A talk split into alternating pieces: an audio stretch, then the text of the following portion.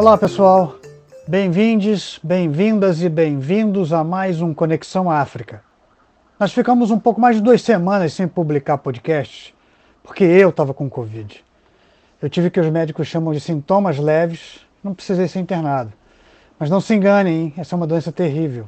E eu digo isso por experiência própria. Então, se protejam, protejam quem vocês amam, usem máscara, evitem ao máximo saírem de casa sem necessidade e esperem o momento de vocês se vacinarem, tá? E se vacinem. Não há remédios milagrosos contra a Covid, apesar do que algumas autoridades vêm preconizando, tá? A saída é a vacina. Bom, nesse episódio, a conversa é com a psicóloga cabo-verdiana Glória Martins. Ela se formou aqui no Brasil, nos anos 80, e trabalhou como consultora do Unicef na área dos direitos das crianças tanto lá em Cabo Verde, onde ela nasceu, quanto na Guiné-Bissau, em Angola e em Moçambique. Nós conversamos sobre as políticas de Cabo Verde para o combate à Covid, também conversamos sobre a história e as relações entre Cabo Verde e o Brasil, e também falamos bastante sobre a experiência dela, da própria Glória, aqui no Brasil, estudando aqui. Ela veio para cá pela primeira vez em 1978 para começar a estudar psicologia e depois ela voltou no ano 2000 com a família dela, né? agora para trabalhar no Brasil. Ela falou muito de como o Brasil mudou em pouco mais de 20 anos, mas que continuou sendo um país racista, mas que não se reconhece como racista. A nossa conversa foi gravada em setembro de 2020.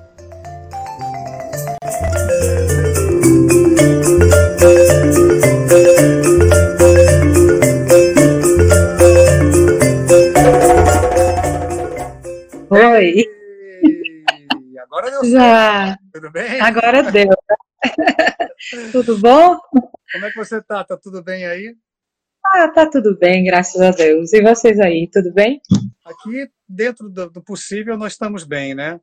Você, é. só para deixar o pessoal, pessoal a par, você mora na capital que tem um dos melhores nomes que eu conheço, que chama Praia. A capital cidade da Praia. É a cidade da Praia, é, mais chamada como Praia. Cabo Verde é um arquipélago, são dez ilhas, né? Assim, nove Sim. delas são habitadas. Tem Exato. em que você tem a maior atividade, da, como por exemplo a Ilha do Sal, né? É, uhum. que é a atividade turística, né? Como é que o Sim. governo fez para isolar essas áreas, principalmente áreas onde você tem muitos turistas, e fazer a vigilância uhum. para que a Covid não se espalhasse para as outras ilhas do arquipélago? É, aqui nós temos dez ilhas, então, como você falou, nove são habitadas, temos três ilhas que, que vivem mais do turismo, nomeadamente a Ilha do Sal, a Boa Vista e a Ilha do Maio. Uh, temos ilhas também que recebem um pouco de turistas, portanto, que é o caso da Ilha de Santo Antão, São Vicente e a própria Ilha de Santiago. Mas as ilhas mais turísticas são a Ilha do Sal uh, e a Ilha da Boa Vista, que, por sinal, recebem mais turistas ingleses e italianos que foi, portanto, foram os países na Europa onde a taxa do Covid foi mais forte e mais violenta, digamos assim, em termos do contágio. Uh, conosco aqui, uh, o primeiro sinal aconteceu logo depois do Carnaval. Portanto, aqui também temos uma ilha onde a tradição do Carnaval é muito forte, né? Uh, foi no dia praticamente 27 de fevereiro, foi tomada a primeira medida, que foi a suspensão dos voos da Itália. Uh, aí foi o marco zero de Cabo Verde nessa questão do, do combate.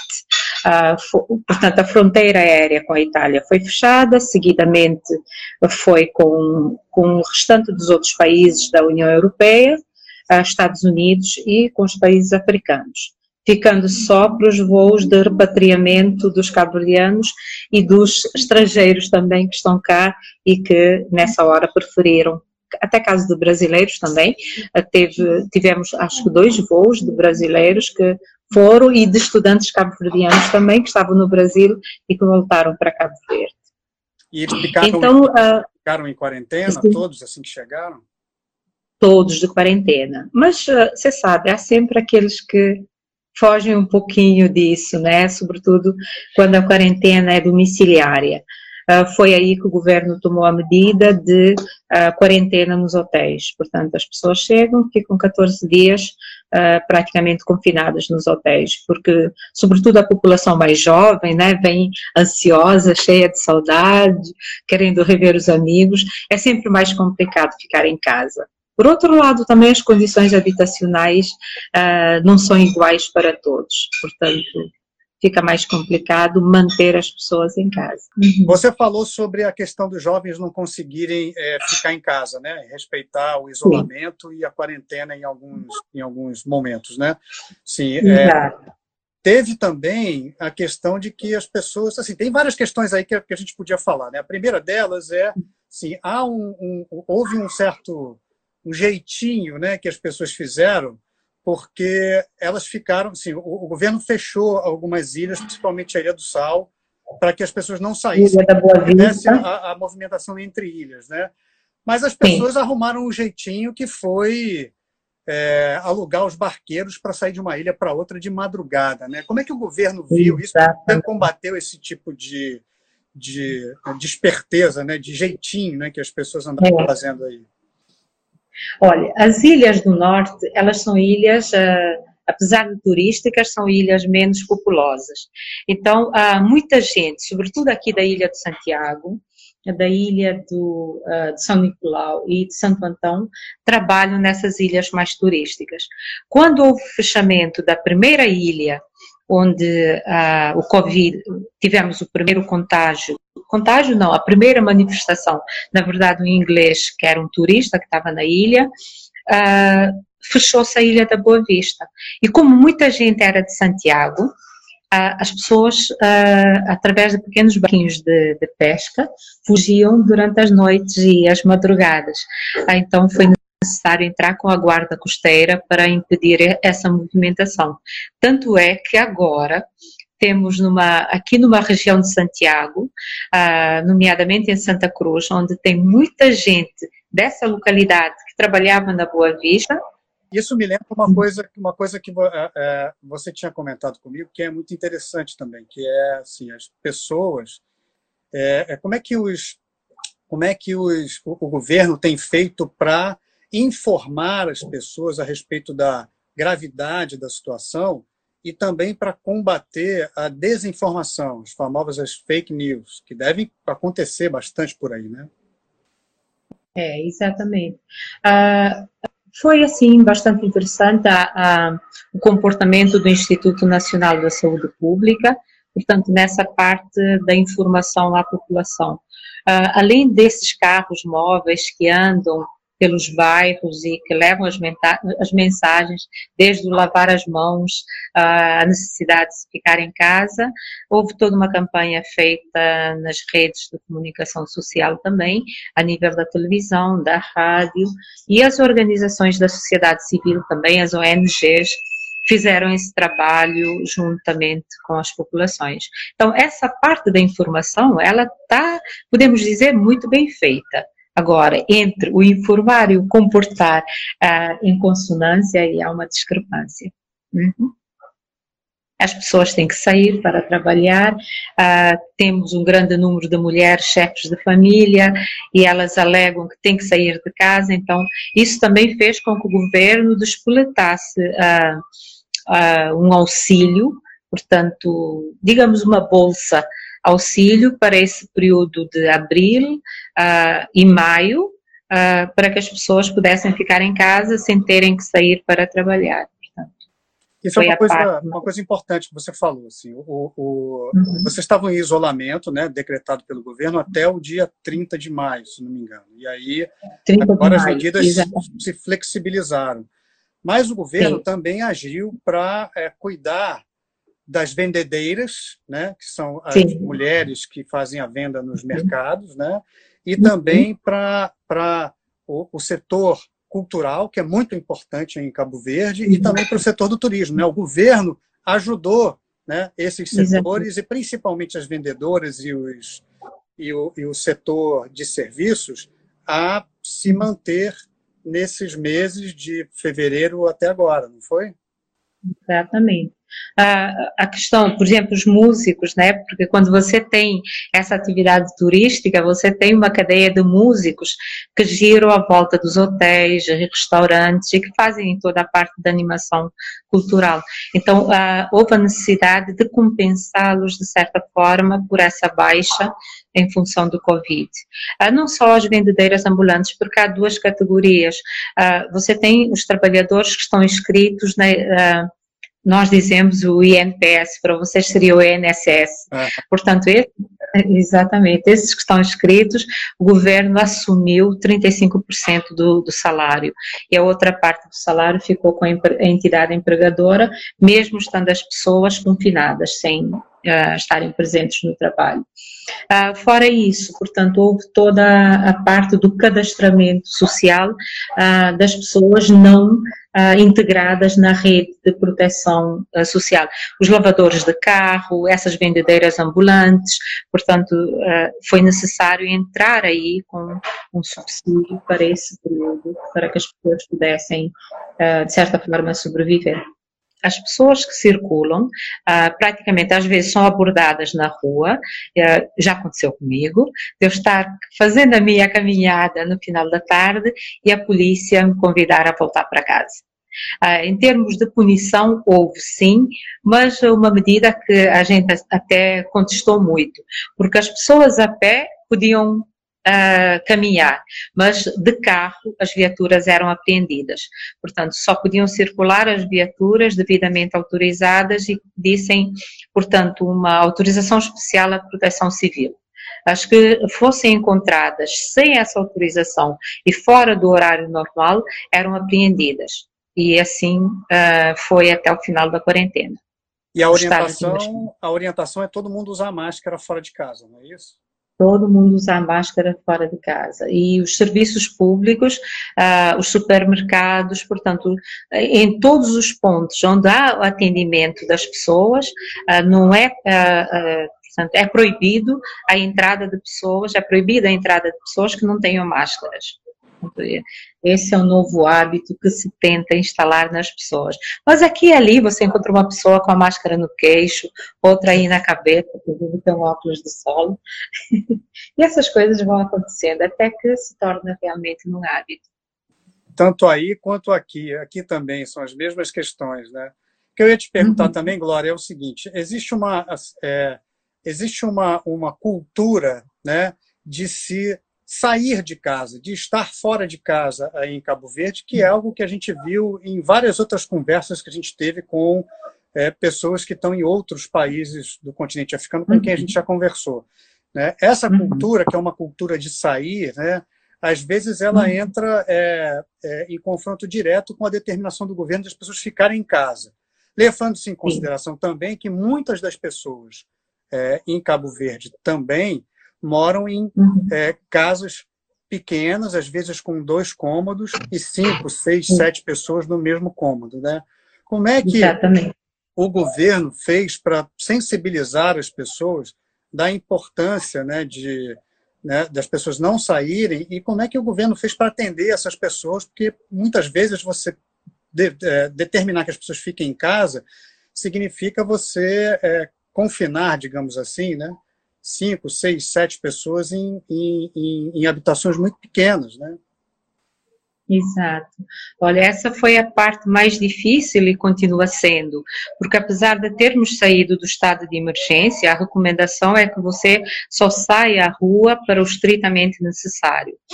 Uh, houve casos em bairros onde o pico do contágio foi uh, apontado pelos serviços de saúde como mais uh, acentuados, houve a necessidade das Forças Armadas entrarem nessas comunidades e falarem com as pessoas. Uh, eu posso te dizer que esse é um trabalho muito complicado, porque à medida em que você tem a presença da força policial e das forças armadas nesses bairros, as pessoas entram, mas logo que essas forças saiam dessa comunidade, as pessoas têm a necessidade de sentar à porta da casa. Ficam aí naquela conversa amena, porque realmente as casas não têm condições, uh, o clima aqui é quente, principalmente nesta altura, uh, então as pessoas Você saem então... para. Uh, e há aquela tradição, o hábito do cabo-verdiano sentar à porta de casa, sobretudo na periferia da cidade. Então, isso. Essa parte foi, foi e continua sendo o mais difícil de ser, mais difícil de ser combatido. é complicado isso porque mexe com os hábitos culturais e, e é a vida das pessoas, de certa forma. Uhum. Mas, ao mesmo tempo em que há essa, né, essa, essa, medida mais restritiva do governo, que precisa ser imposta, né, nesses momentos Sim. Surge uma rede de solidariedade e a rede de solidariedade muito forte surgiu aí em Cabo Verde também, uma rede de solidariedade da qual você faz parte, né?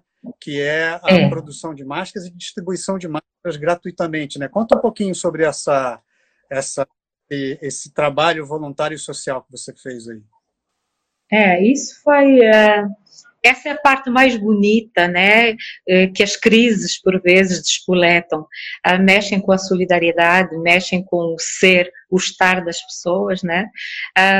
assim, com uma conversa amena com uma colega, uma amiga, surgiu a necessidade da gente fazer alguma coisa. Primeiro, porque a gente precisava ocupar o tempo também. Estando em casa, em quarentena, a gente acaba por ficar um pouco acaba por ficar um pouco cansativo, por mais que você faça planos para fazer isso e aquilo, chega um ponto que o processo de habituação te despoleta a fazer outras coisas, né? Então, uh, achamos que podíamos ser útil de alguma forma. Escolhemos essa via de lançar uma campanha para, para a confecção de máscaras comunitárias e a sua distribuição.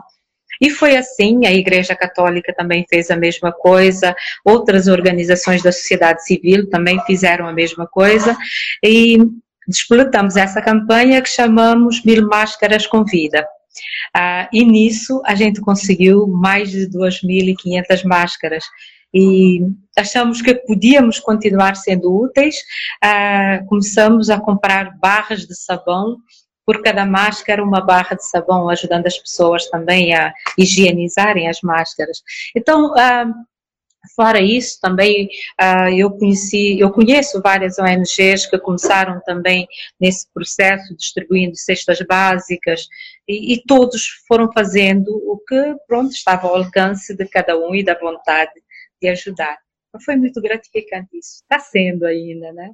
Uhum. Que bom, que bonito isso. E você falou duas uhum. coisas muito interessantes nessa sua fala. A primeira delas é sobre é, a, o apoio da, da Igreja Católica. Né? Aí, em uhum. Cabo Verde, é um país proeminentemente católico. Né? Católico, Você exato, tem exato. É, um percentual um pouco menor de protestantes e de e, e 1%, se não me engano, quase 2% de muçulmanos. Como é que é a, relação entre... agora também. Né? Como é que é a relação entre o cabo-verdiano e as religiões aí? Como é que as religiões se, se relacionam aí? Há respeito mútuo entre todos? Não é pacífica essa relação. É pacífica. A Igreja Católica, como a mais antiga, ah, portanto, não temos ah, essa disputa ou essa agressão entre o credo religioso de uma pessoa e a outra. Muito pelo contrário, são questões pacíficas cá entre nós. Ah, portanto, isso, pelo menos no momento, não foi e não constitui um problema. Uh, até o momento, a não ser a questão, aí voltando um pouquinho, a questão dos rebelados desde 1940, né? Essa comunidade que contrapõe as práticas religiosas que foram impostas pela Igreja Católica e decidiram continuar a fazer aquilo que acreditavam e que, que era de mais tradicional. Sim. Bom, você citou os rebelados. Já que você citou os rebelados, os rebelados são uma pequena parte da, da, da, né, da, da sociedade uhum. aí, é um pequeno grupo uhum. que, que um pequeno grupo. eles estão em, em, em, Santiago, né? Não sei se eles têm representação. A ilha de Santiago. A ilha de Santiago, que é onde fica a principal ilha, onde está a capital praia, uhum. e eles vivem, uhum. né, é, sem nenhum uso de tecnologia e professando a uma religião que é uma religião deles própria, né? Como é que é a relação a deles com... católica tradicional. Uh, eles, uh, em 1940, quando a Igreja introduziu novas práticas religiosas, eles optaram por continuar com aquelas práticas antigas e, e se mantiveram enquanto grupo fechado. Antigamente, eles não faziam o registro de nascimento, uh, os homens não frequentavam, não, não participavam da vida militar. Portanto, era uma comunidade fechada. Hoje não. Hoje você já tem rebelados que estão na universidade. Portanto, as coisas mudaram. Abriram, mas mantendo como grupo fechado ainda. Uhum. Interessante, interessante isso, né? Sim. É... Uhum. Uma outra coisa que eu ia te perguntar, que você deixou a entender naquela fala sobre a distribuição das, das máscaras, é que é, houve uma ajuda, inclusive de cabo-verdianos que moram no exterior, que mandaram, né, através das redes sociais, mandaram incentivo, mandaram dinheiro, para essa ação, né? E é. Cabo Verde hoje tem uma situação muito peculiar, porque Cabo Verde não chega a ter 600 mil pessoas, né? É. Tem quase 600 mil pessoas, né? Mas é. existem é. muito mais cabo-verdianos morando no nos. Estados Unidos, em Boston, se eu não me engano, e na é. Europa, do que cabo-verdianos uhum. morando no país. Qual é a importância é. né, do envio de, de, remessa de dinheiro e, e da ligação desses cabo-verdianos é, fora do país para a vida social, para a vida pública e política aí de Cabo Verde, e até para a vida financeira, né? Porque uma parte é, da, da, riqueza do país são né, as é. divisas que eles mandam da onde eles estão aí para o país. Né? Sim. Uh, nós costumamos dizer que a diáspora cabo-verdiana, portanto, uh, essa imigração que temos lá fora, é a 11 ilha de Cabo Verde. E é a ilha maior, porque é aí que, na verdade, se concentra o maior número de cabo-verdianos, da, da terceira, da segunda e da primeira geração.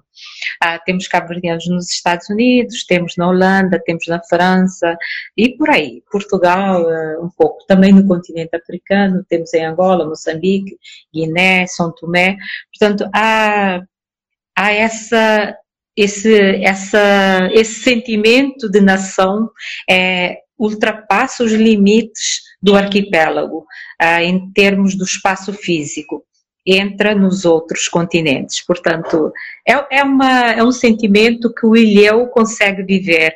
Uma pessoa do continente, não sei se teria a mesma percepção que o ilhéu, porque para o ilhéu é como se o mundo continuasse uh, além das fronteiras físicas marítimas, né? Porque um vizinho mais próximo, eu costumo dizer, é o peixe. Ah, então, assim, o cabo-verdiano, ele tem, ele tem essa coisa, essa ligação à sua terra. Ah, ainda que no processo de imigração você vai encontrar alguma diferença, porque antes ah, os cabo-verdianos que migravam voltavam para passar a terceira idade né, no país. Essa nova geração já vai ficando, portanto, vai se verificando uma, uma ligeira diferença. Mas uh, o que você sente é que é uma comunidade bastante solidária. Portanto, não só na, na questão da erupção vulcânica e outros desastres naturais que já se viveu aqui em Cabo Verde, um, a colaboração, a solidariedade dos cabo-verdianos que estão fora, uh, ela é presente. Então você acaba por não sentir que a pessoa está fora. Está fora fisicamente, mas uh, emocionalmente, sentimentalmente está aqui no país. E na nossa campanha e, na, e de várias outras organizações também, isso foi sentido. Portanto, a presença da imigração contribuindo no momento desses. Ah, uma das coisas, por exemplo, extremamente interessantes, eu moro aqui em frente a um banco e era uma confusão logo de manhã. Ah, eu sem entender por que, que de uma hora para outra os bancos estavam tão cheios de gente. É porque os cabo que estavam fora estavam enviando apoios para as famílias que estão cá portanto, os processos do Western Union e todas as transferências que se fazem pela via bancária. Então, esse é um lado bonito do cabo-verdiano, é uma é um é um sentimento que você sente que, que sempre vem ao de cima em momentos como este que estamos vivendo agora. E é bonito isso. e eles são importantes também politicamente. Quem está quem tá na diáspora vota para presidente, Sim. participa da vida política do país? Ah, ah, temos deputados que são da imigração, portanto, representam as comunidades imigradas. Ah, temos deputados que, portanto, Vota-se para presidente da República, portanto, que é um órgão, uh, vota-se, portanto, para o governo, uh, só, não, só não votam para as eleições autárquicas, mas podem votar para, portanto, para os outros órgãos, para a eleição do presidente da República, como para o governo. Portanto, o governo, desculpa, o governo não, para a Assembleia, uhum. uh, para o Parlamento. portanto, há essa essa a nossa lei contempla essa possibilidade. Para as eleições autárquicas é que não, mas para o Parlamento e para a presidência, portanto, os cabo-verdianos que estão na imigração votam. É importante isso, né? Porque quando você tem muito mais cabo-verdianos na diáspora do que cabo-verdianos uhum. vivendo no país, né? É uhum. É preciso estender a eles essa responsabilidade, essa direito e de dever, né? É, é todo mundo tem sentido um impacto emocional da pandemia, né? Medo, cansaço, isolamento. Como é que você, pessoalmente, particularmente, sentiu esse período de isolamento e esse momento agora em que é, essas medidas estão se afrouxando e as pessoas estão começando a poder participar mais da vida social de novo?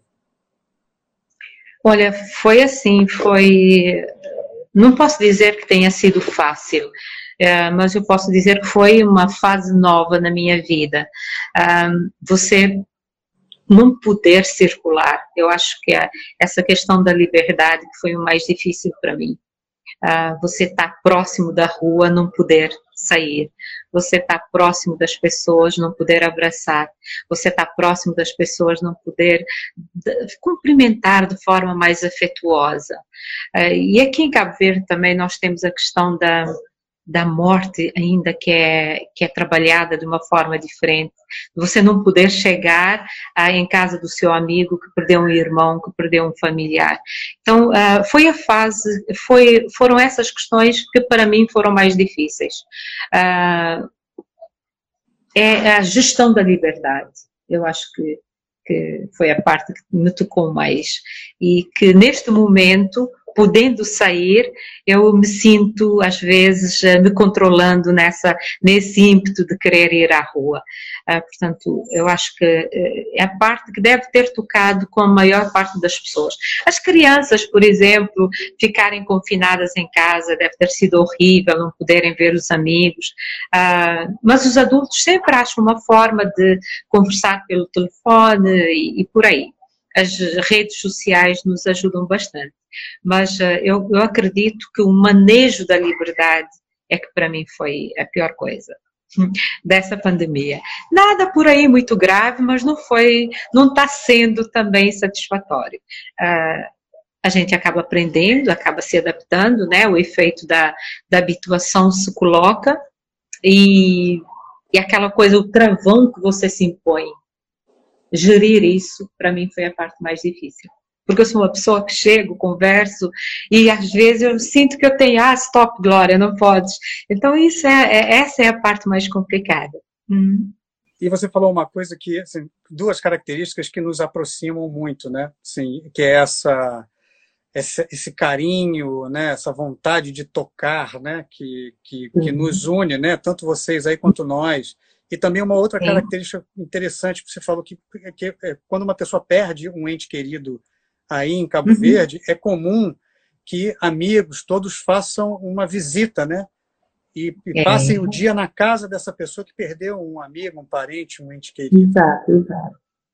Passem sete dias, porque há aquela questão de a pessoa, após o, o enterro, a se guardar a presença do, do falecido por sete dias, ah, com velas acesas, ah, orações, cânticos, ah, há quem chore muito também. Então, você, como amigo, ah, é esperado de si poder visitar essa casa durante alguns dias da semana, até completar o sétimo dia.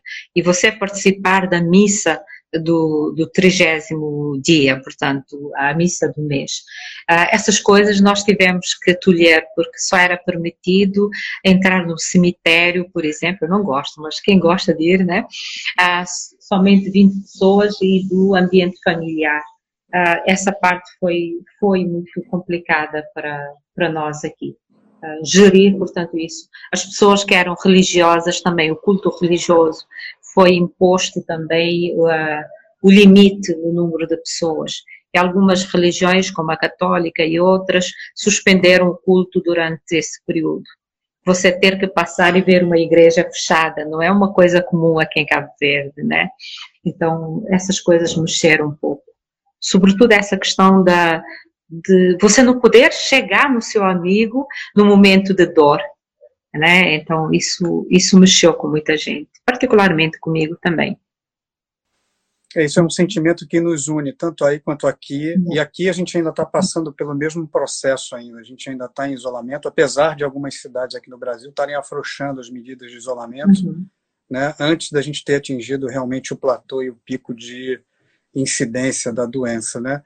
É, eu queria é. voltar num outro aspecto. Você falou, a gente estava conversando sobre os os cabo-verdianos da diáspora. Né? Muitos deles é, saíram do país por causa das questões da seca inclemente que volta e meia atinge o país. Né? Se uhum. você lembrou aí do, da erupção do, do vulcão lá da Ilha do Fogo, se eu não me engano foi em 95 a última vez que houve a erupção lá do vulcão, e, e também é um problema que é crônico aí nas ilhas, que é a falta d'água, né? A Camis Campos, inclusive, pediu para fazer essa, essa pergunta para você, né, sobre a questão da água potável, né? É, Sim. O, como é que como é que está hoje a situação? Né? Vocês estão passando por um período de seca de novo, né? Que acho que já deve estar durando Sim. três anos, né? Como é que o país se, adap se adaptou e continua se adaptando a esses períodos muito longos de estiagem e a falta crônica de água. É, é só uma brincadeira. É água potável, porque água salgada a gente Sim, tem sobra. Tem água potável. É água Exato. potável. É, a gente está vivendo, está vivendo um período de três anos de seca prolongada, e o ano passado, ah, segundo, portanto, os especialistas na área, foi a pior seca dos últimos uh, 50 anos, né? Então, uh, isso é complicado, porque toda a água que vem do subsolo, ela é insuficiente para abastecer a rede pública e, e as residências. Então, há, há, todo um trabalho de desalinização da água do mar. Algumas ilhas, por exemplo, a Ilha do Sal, a Ilha de Santiago, a Ilha de São Vicente, uh, você já tem esses processos de uh, como é que se diz, de colocação na rede pública dessa água dessalinizada. Portanto, nós trabalhamos um pouco essa questão da dessalinização. Hoje se coloca mais a questão da, de dessalinizar mais água para se fomentar mais a agricultura. Porque está claro que só contar com a água das chuvas é, portanto é uma coisa muito incerta. Eh, estamos numa região onde pode chover muito no mar, os furacões se formam todos aqui nessa região, vão para a América Central, mas não deixam nem um pouco de água por cá. Ah, o mar, há muita chuva no mar e pouca chuva, portanto, nas ilhas. A questão neste momento que se coloca é a dessalinização da água do mar. Não há outra alternativa para nós que não seja isso. Ah, porque contar com as chuvas é, é contar com o incerto. Sobretudo quando vivemos um período de profundas mudanças climáticas e que tudo aponta que nessa região do Sahel, onde nós estamos, o avanço da desertificação e outros problemas também uh, que acontecem aqui na região, a tendência de termos cada vez menos chuva. Ainda que uh, tenhamos anos surpresa, períodos em que, anos em que chove um pouco mais. Mas o cabo-verdiano já está acostumado com quatro, cinco chuvas por ano. Portanto, é isso que tem sido a nossa prática, a nossa vivência, desculpa, uh, nesses tempos. A outra questão era. Quatro, cinco chuvas por ano. Fico imaginando nesse momento agora de pandemia é, o problema Sim. que é você ofertar água para as pessoas né? Porque é. precisam lavar as mãos, elas precisam fazer higiene, inclusive para se proteger. É. Né? Como é que foi Exato. esse período aí, esse momento que vocês estão com uma falta de água grande e, e a pandemia? Olha, complicado, porque sobretudo a população que vive na, na periferia da cidade não tem água canalizada em casa como se diz no Brasil, encanada, né? Não temos essa água, portanto, nas residências. Ah, eles, a população tem que sair para buscar água ah, nos fontenários. Me falta a palavra agora. Os ah, fontenários são uma espécie de bica comunitária, uhum. né? Exatamente, né? Bicas comunitárias. Mas eu adoro então, fontenário. acho fontenário uma palavra bonita. Vem de fonte, né? então, essa água que normalmente ela é vendida, uh, um preço simbólico. Uh, algumas autarquias, uh, neste período, facultaram, portanto, uma parte da água que é vendida passou a ser ofertada sem ser paga para, para facilitar esse processo. A outra questão foi colocar, portanto, sistemas onde a população pudesse lavar as mãos à porta dos mercados, à porta dos em algumas ruas, sobretudo nesses locais públicos, uh, se levar água para as pessoas, para se higienizarem antes de entrarem em contato com mais pessoas. Agora, a questão da água é complicada aqui, porque às vezes uh, falta até. temos períodos em que há oscilação muito grande da, da, da falta de água na rede pública. Então, essa é uma questão que o governo tem que assumir isso como uma prioridade, porque a questão é séria aqui para nós. Você já ficou muito tempo sem água, muitos períodos sem água em casa? Uh, olhe, antes uh, vivia-se muito mais, inclusive até que em Cabo Verde havia uma brincadeira que os chuveiros não funcionavam, que era o banho de caneca, né? Uh, porque a água era insuficiente. A força da água, inclusive até com motobomba, com tudo que você colocasse, era insuficiente. Uh, neste momento, portanto, houve um incremento no volume de água que é, que é oferecido uh, que é oferecido, entre aspas, que é colocado à disposição do cidadão. Uh, houve um aumento, mas quando chega esse período, uh, maio, junho, julho, a época mais quente, ainda mais nessa fase da pandemia, em você tem a necessidade de, de manter uma higiene permanente e frequente, então as coisas se complicam um pouco mais, se complicam, complicam grandemente, uh, sobretudo a população rural, que, uh, onde a água é mais autotransportada, portanto, as câmaras municipais, as prefeituras tiveram que fazer um esforço redobrado nesse sentido para levar água às populações mais distantes. Aqui na cidade vai se gerindo, mas uh, no meio rural é mais complicado isso, é mais complicado. Agora, boa parte da água que é servida e que é encanada, né, que é distribuída, ela vem do uhum. processo uhum. de dessalinização, que é caro, né?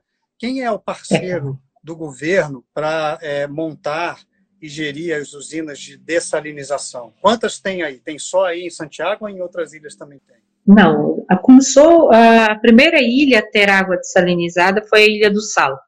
Uh, depois, Santiago, Santiago e São Vicente, já não sei qual das duas ilhas é que foi pioneira nisso, mas uh, foi com base na, na, experiência, portanto, onde todos vão beber, que é o Israel, né, que tem essa tecnologia. E aqui em Cabo Verde, nos últimos anos, houve um projeto uh, do Millennium Account, se não me engano, um projeto americano que uh, incrementou bastante essa questão da dessalinização da água do mar e da, não tanto a dessalinização, o melhoramento da rede de distribuição. Eu acho que esse projeto Millennium, Millennium Account uh, trabalhou muito essa questão da, da, da disponibilização da água às populações mais distantes. Portanto, mas continua sendo através da Agência Nacional, como é o nome? ANAS, Agência Nacional de Pesquisa e Distribuição, qualquer coisa do gênero. Mas eu sei que o nome é ANAS, uh, que é uma instituição que, dependente do Ministério da Agricultura, que cuida da prospecção uh, e dessa questão da, da gestão da água. A gestão, na verdade, é feita por uma outra agência, que é agência ADS, mas a prospecção da água e a possibilidade de se salinizar cada vez mais uh, uma quantidade maior fica com a responsabilidade do Ministério da Agricultura. Agora, mudando um pouquinho de assunto, mas também pegando um gancho de uma coisa que você falou no começo da nossa conversa. Você tinha me dito que é, os primeiros casos de Covid aí aconteceram durante o carnaval. Fala um pouquinho mais sobre isso, porque aí também tem carnaval, né? Conta um pouquinho é. sobre o carnaval daí de Cabo Verde. É. Ah, na verdade, aconteceram durante o carnaval, mas não foi na ilha mais carnavalesca. Ah, pode ser que os assintomáticos estivessem por aí. Mas aconteceu, ah, o primeiro caso foi na ilha da Boa Vista, que é a ilha, ah, uma das ilhas mais turísticas de Cabo Verde, que depende fundamentalmente, fundamentalmente do turismo britânico e ah, italiano. O carnaval é uma prática que nesta ilha já vem de, nestas ilhas cada uma a seu jeito, vai brincando o carnaval, mas o apogeu, digamos assim, é na ilha de São Vicente, uh, que tinha o carnaval tradicional, mas que caminha cada vez mais para o carnaval brasileiro. E este ano, portanto, toda, todo o desfile, portanto, essa parte, esteve cá o do Nobre, vieram umas sambistas também, uh, esse pessoal da indústria carnavalesca estiveram em São Vicente e fizeram um carnaval lindíssimo.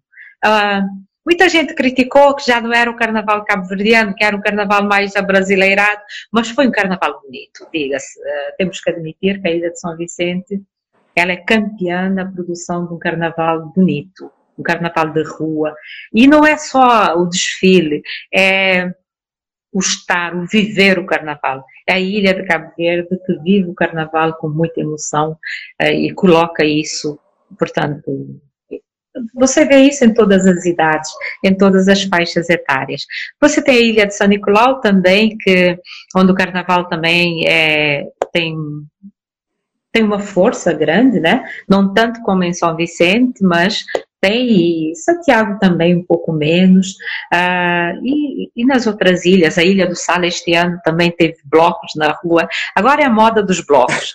Uh, Santiago era aquele carnaval espontâneo, aquele que, portanto, nós dizíamos uma escrinha, né?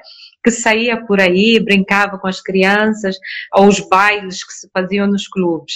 Mas agora a moda é o carnaval de rua, sinceramente, com os desfiles e, cada ilha puxando para ser, para ter o melhor carnaval. Difícil será uh, concorrer com o Carnaval de São Vicente, mas vai se fazendo. Vai se fazer. E o Carnaval de São Vicente tem disputa entre escolas de samba? Tem um lugar onde elas desfilam? Como é que, como é que acontece lá? Tem, tem, que tem, tem briga e tem zanga e tem que, é, escolas que dizem que não vão desfilar, mas que acabam desfilando. Ah, é como, digamos que é um carnaval do Brasil em miniatura. Ah, portanto, o desfile começa no sábado, no sábado com um grupo já mais, digamos, mais de elite, né? Ah, que é o, ai, já nem me lembro o nome, qualquer coisa samba, ah, que acontece, portanto, que é o desfile mais concorrido, digamos assim, né? Porque é feito à noite e por pessoas com digamos, com mais poder aquisitivo, então as fantasias, tudo isso é mais bem trabalhado. Mas durante a, a domingo e segunda-feira é o Carnaval das Crianças, todos os jardins saem, é, é uma loucura. Portanto, a ilha fica, segunda-feira é feriado, terça-feira também, portanto, tudo para se brincar o Carnaval. As outras ilhas, o Carnaval acontece mais uh, na terça-feira mas na segunda-feira e domingo é o Carnaval das Crianças. Uh, curioso que este ano até um centro de idosos aqui na praia brincou o Carnaval, né? Coisas que não aconteciam, mas que essa moda do desfile está chegando aqui também. Uhum. É uma característica que nos aproxima bastante, né? Bastante. É, é, é. é. Tem essa coisa. Ah, há um grande cantor cabo-verdiano, ele já falecido, ele cantava uma música, dizia que não sei se é São Vicente, é um brasilim, portanto, que é um Brasil em ponto pequeno, né? Então, há essa esse querer ser, essa que tem mais a ver com essa aproximação cultural de algumas práticas culturais que vocês têm lá e que uh, se tem cá, então dá essa vontade de passear pelo terreno do outro e se apropriar até e, e ver essa semelhança. Portanto, é, é, muito bonito isso. É muito bonito. uhum. Ó, em Cuba, que também é uma ilha, eles têm uma palavra muito bonita para falar do sentimento de estar numa ilha, que é insularidade. Né? Sim. É, vocês sentem um pouco, apesar de serem parte do continente africano, né? Vocês sentem um pouco esse sentimento de isolamento e de descolamento com o continente africano em si? Como é que vocês dialogam com isso aí, vocês cabo-verdianos? É, a gente é uma coisa interessante quando você fala do Ilhéu e fala de uma pessoa que vive no continente. Ah, o Ilhéu ele tem um limite físico e esse limite é para tudo. Ele não é um limite só para o continente africano, o continente europeu. Ah, esse limite acaba sendo um desafio para o Ilhéu. Portanto, é, é, como se você se colocasse no centro de tudo e você tivesse que chegar ao outro, tá? Então, uh, nós lidamos com isso quando estamos aqui dentro, não sentimos tanto isso. Mas quando você sobrevoa as ilhas, vai de uma ilha para outra, você se pergunta: é lá embaixo que eu moro? Parece estranho, porque a ilha parece uma coisa pequena, mas quando você está aqui, ah, é algo que no dia a dia, na sua rotina diária, você não sente. Ainda que de vez em quando bate aquela vontade de sair por aí, né, ah, por esse mundão.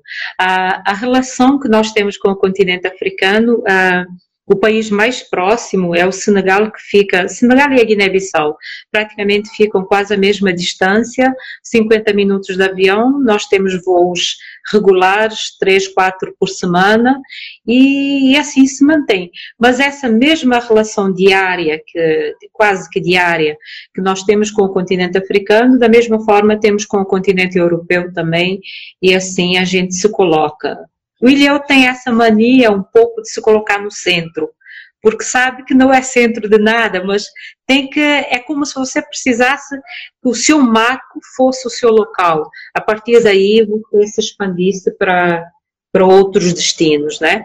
E todos esses destinos são destinos que você tem que conquistar de certa forma. Não são fáceis. Você não pode pegar um carro e sair por aí ou sair caminhando ou nadando. Portanto, uh, são obstáculos que você tem e que você tem que chegar perto. Aí, além do português, fala-se o crioulo cabo-verdiano, que é Exato. uma língua própria, mas tem uma característica que é interessantíssima, que é tem como base, né, uma base lá distante o português, mas tem contribuições de uma centena de etnias que vieram do continente africano, exato, escravizadas, pararam aí em Cabo Verde, que era um entreposto comercial para cá. Uhum, uhum, né? Uhum. Assim, como é que vocês, digamos assim, envergam o crioulo cabo-verdiano como uma língua identitária também? Usa-se mais o crioulo cabo-verdiano do que o português nas conversas dentro de casa, nas conversas com as pessoas na rua? é impossível você encontrar dois cabo-verdianos que não falem entre si o crioulo. Portanto, o crioulo é a expressão máxima da nossa identidade cultural, porque traduz aquilo que nós somos em termos de fusão disso que você disse, dessa contribuição africana na nossa formação e um pouco também da contribuição de outros povos que vieram para cá, nomeadamente europeus e, e e judeus e outros que estiveram cá. Então, uh, na verdade, a, a nossa língua, a nossa língua materna, não é a língua portuguesa, a língua portuguesa é a língua oficial, uh, mas a língua que nós usamos na comunicação, que nós exprimimos, uh, pela qual exprimimos o que nos vem de mais profundo na nossa alma, é a língua cabo-verdiana, é o crioulo. Portanto, uh, não é um dialeto, é uma língua. É uma língua falada, talvez o único país africano uh, uh, dos PALOP, portanto, dos países africanos de língua oficial portuguesa, que tenha desenvolvido essa língua própria, uh, seja Cabo Verde. Portanto, o crioulo é a nossa identidade cultural, enquanto mistura, enquanto a contribuição que, de toda a escravatura que esteve cá e que passou uh, não só para a América do Sul, mas tem, tem o caso da América Central, como a República Dominicana, o Haiti, portanto, esse tráfego negreiro que passou por cá e que, de certa forma, alguma parte ficou fixada aqui nessas ilhas, uh, deixou a sua contribuição e ela está patente no crioulo. Já linguistas que estão a estudar isso, estão a estudar essa base, mas aí eu não entro, porque não é uma área que eu me sinto à vontade para falar. E tem muito de português né, na estrutura, assim, né? algumas palavras que você consegue entender porque tem uma base de português aí, né? É, o abraço é abraço. Uh, portanto, ou cai a vogal inicial ou cai a vogal final. Portanto, o abraço fica abraço. Virtual é uma palavra nova, portanto, continua como virtual. Uh, um, esse um significa eu, um, ta. Se é o estar, estou, ta. Uh, mandou, mandando. Um, um, abraço, abraço. Tá vendo? Então, que... uh, não é muito difícil, não. Eu acho que nós conhecemos, talvez a, a, palavra que a gente mais conhece em crioulo seja saudade, por causa uhum. da cesárea Évora e de uma das é. músicas mais bonitas, né, que representam a morna, que é esse gênero uhum.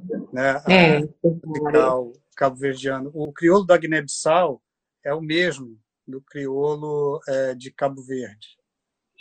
Ah, tem pequenas diferenças, tem pequenas diferenças, mas ah, digamos que ah, a base ela vem de uma base comum mas uh, há pequenas diferenças, assim como você encontra entre as ilhas também. O crioulo que é falado em São Vicente não é o mesmo que é falado na minha ilha, e, não, e nem tão pouco de Santo Antão, nem Ilha do Sal. Portanto, há aquelas entonações e as palavras. Uh, aqui em Cabo Verde muda um pouco mais a entonação do que as palavras. Com a Guiné-Bissau, uh, algumas palavras são diferentes, mas a gente se entende, se compreende perfeitamente. Aqui e ali a gente tropeça numa palavra, pergunta e continua a conversa. É, existem diferenças, mas se puser um cabo-verdiano e um guineense, eles se entendem, cada um no seu crioulo, não tem problema nenhum. Exatamente. Entendemos perfeitamente. Vamos imaginar que seja um americano e um britânico a falar, não no mesmo nível, porque, pronto, entre eles as coisas mudam muito pouco. Mas aqui uma ou outra palavra, mas nada que impeça uma compreensão perfeita. É, é tranquilo. Essa pergunta sobre o isolamento da ilha e, e, e, e das pessoas ficarem, é, para usar uma palavra em português que eu gosto muito, em si mesmadas, né? Uhum. É, tem a ver também com uma experiência sua. Você é psicóloga formada, você se formou aqui no Brasil, a gente vai chegar nessa conversa ainda, espere. Mas você trabalhou muito tempo com o Unicef e Sim. você viajou para Guiné, obviamente, para Angola e para Moçambique, né? Você fez uma consulta, consulta na área de direitos humanos, né? Na sua área, né? De psicologia. É, uhum. Como é que você, ao ir para esses outros países que também falam português, como é que você teve uma noção dessa riqueza que é a riqueza do continente africano e como é que você viu você mesma, né, como cabo-verdiana, depois de ter visitado esses lugares? Porque tem uma questão aqui no Brasil que é muito séria, que algumas pessoas têm um entendimento sobre o continente africano como se fosse um bloco unitário e que o africano, entre aspas, fosse um cidadão de qualquer uma dessas regiões, sem levar em uhum. consideração uma riqueza gigantesca e enorme e as grandes uhum. diferenças que existem dentro de um mesmo país, né? Então, como é que foi a uhum. sua descoberta da África quando você saiu da ilha e trabalhou nesses lugares? E como é que você enxergou a si mesmo a Cabo Verde depois de ter passado por esses países? Olha, eu tenho, uh, por vezes as pessoas uh, me perguntam isso, eu uso uma analogia. Uh, nós somos a África litorânea, a África costeira, mas a África, à medida em que você entra, vai encontrando características consoante os países que você vai passando e a sua colocação portanto, dentro do, do conjunto dos países. A África lusófona, talvez ela tenha em comum uh, um único aspecto, que é o fato da gente poder se comunicar através da língua portuguesa. Mas você encontra aspectos comuns e aspectos muito diferentes. Eu não vejo muita similaridade, similar, similaridade uh, por exemplo, no aspecto gastronômico entre Cabo Verde e Moçambique apesar de sermos países colonizados por portugueses, mas a nossa culinária, a nossa gastronomia é muito diferente. Mas acham que é perto. É, é confundável. Que você precisa passar pelo continente praticamente todo para chegar em Moçambique. E não tem voo direto. ah, você pode fazer o voo via o continente africano ou via Europa. É, portanto, para você chegar. Então, há essas diferenças.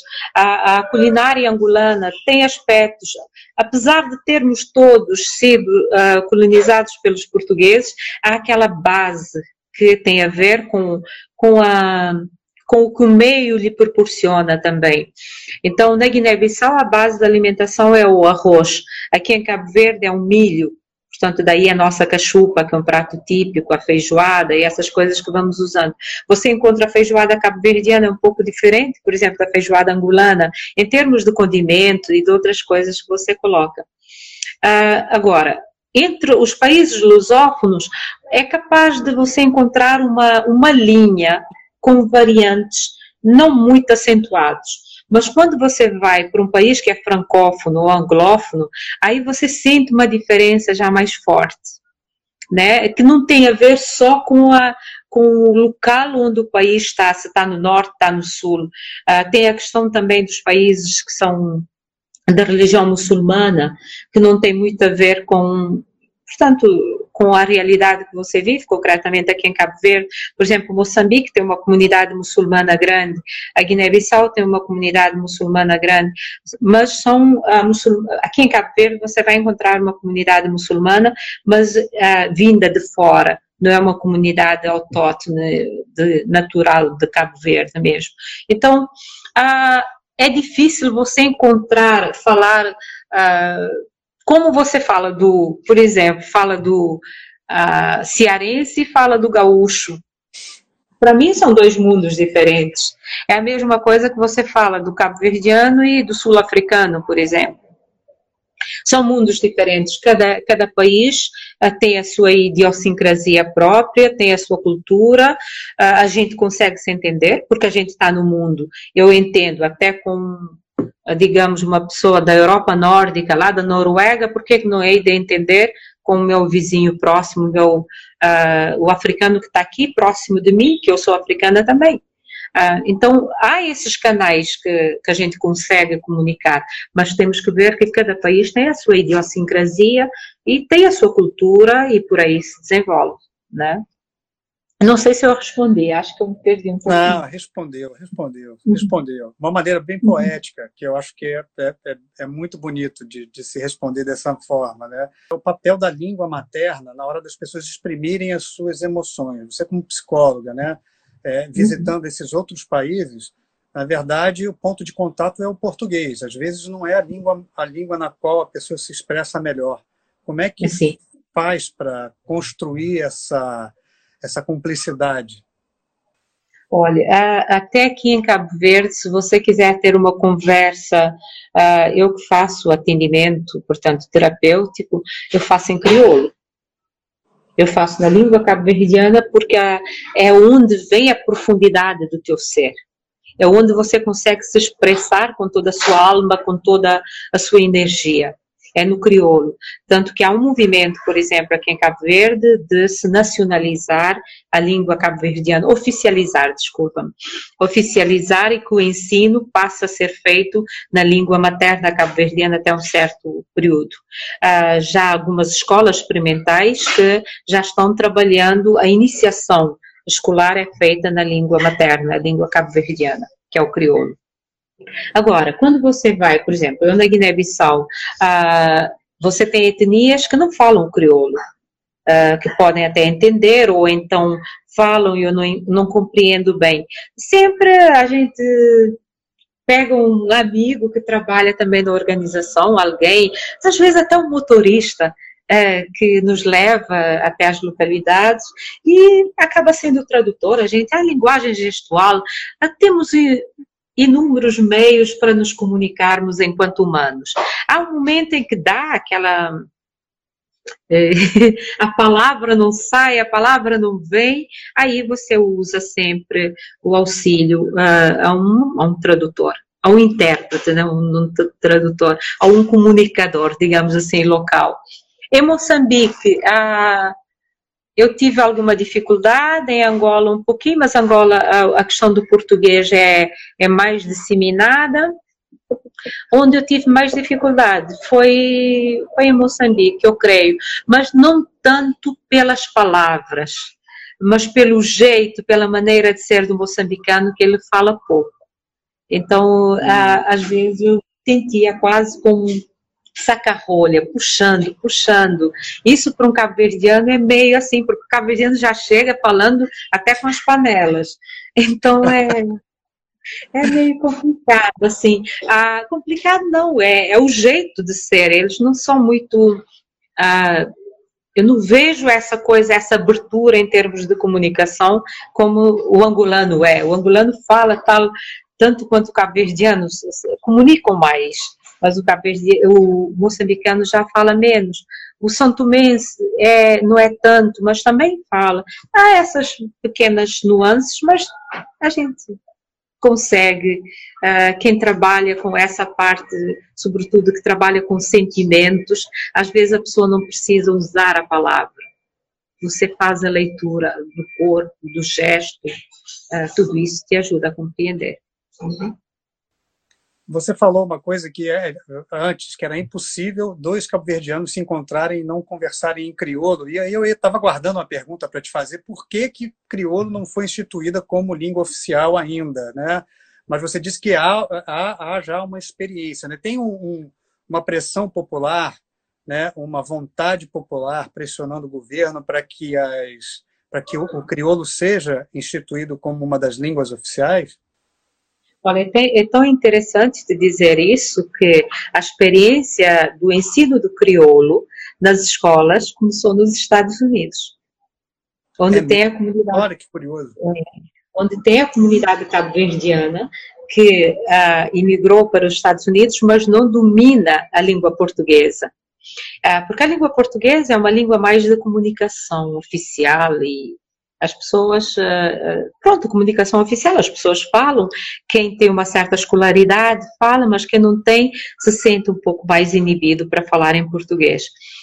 Nos Estados Unidos, como essa comunidade que foi para lá dominava o crioulo e precisava aprender o inglês, então se fez essa experiência do português, do crioulo para o inglês.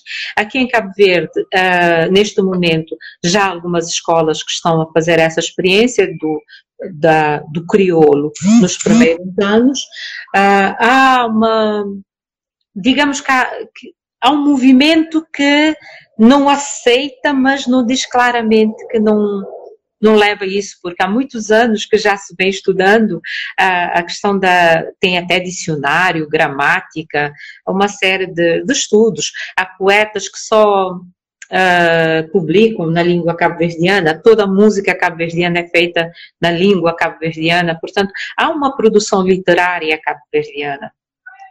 Há, há, estudos que já estão sendo feitos, mas ficam aquelas pequenas, uh, que eu chamaria de, de desinteligências institucionais, tipo assim, qual é a base do crioulo? É, é, o crioulo de Santiago? É o crioulo de São Vicente? Ficam essas briguinhas, que no fundo você vai ver que é uma resistência a, a esse processo de oficialização da língua cabo-verdiana como a língua oficial mesmo. Mas eu acredito que é uma questão de tempo. E à medida em que a discussão avança, as contradições vão sendo colocadas, vão sendo alimadas as arestas que existem nesse processo, mas é inevitável isso. Eu acho que é um processo inevitável. A, a está fazendo uma pergunta aqui sobre um, um processo de de tirar da informalidade as mulheres feirantes, né, as vendedeiras. Né? Isso, uhum. isso teve é, consequências? Isso foi adiante? Isso aconteceu? Olha, há, existem neste momento várias ONGs que estão a trabalhar com essas, uh, uh, portanto, mulheres que são vendedeiras ambulantes. Várias ONGs, linhas de microcrédito que vão sendo ministradas, uh, geridas com essas mulheres, no sentido delas estarem um pouco mais integradas, digamos assim, no mercado de trabalho. Agora, durante a pandemia, foi, foi até interessante ver que muitas delas não tinham, uh, estavam desprotegidas, uh, digamos, no verdadeiro sentido da palavra. Então, uh, foi necessário fazer-se um cadastro social de todos para que tivessem o, o direito ao subsídio que foi dado durante a pandemia. Então, o que vai surgir daí, ah, possivelmente, é termos a formalização dessas pessoas. O Instituto Nacional de Previdência Social, por exemplo, fez um trabalho muito interessante com as domésticas e, e, portanto, com outros grupos que antes não eram contemplados e que agora passaram a ser contemplados. Eu acredito que no final dessa pandemia muita coisa boa vai surgir, viu? Não é só o medo e essas coisas negativas, mas uh, muitos avanços, uh, decisões que já podiam ter sido tomadas, sobretudo na, na formalização, no, num apoio mais efetivo a essa classe, eu acho que uh, poderemos ter boas surpresas. Glória, deixa eu te perguntar agora sobre a sua experiência aqui no Brasil. Você veio para cá é, na virada dos anos de 1970 para os anos 80, né? Você fez parte de uma das primeiras turmas de cabo-verdianos, na verdade, de estudantes de ex-colônias portugueses, é, a virem aqui para o Brasil durante o governo Geisel, né, uhum. para estudar aqui. Como é que foi a sua vinda para cá?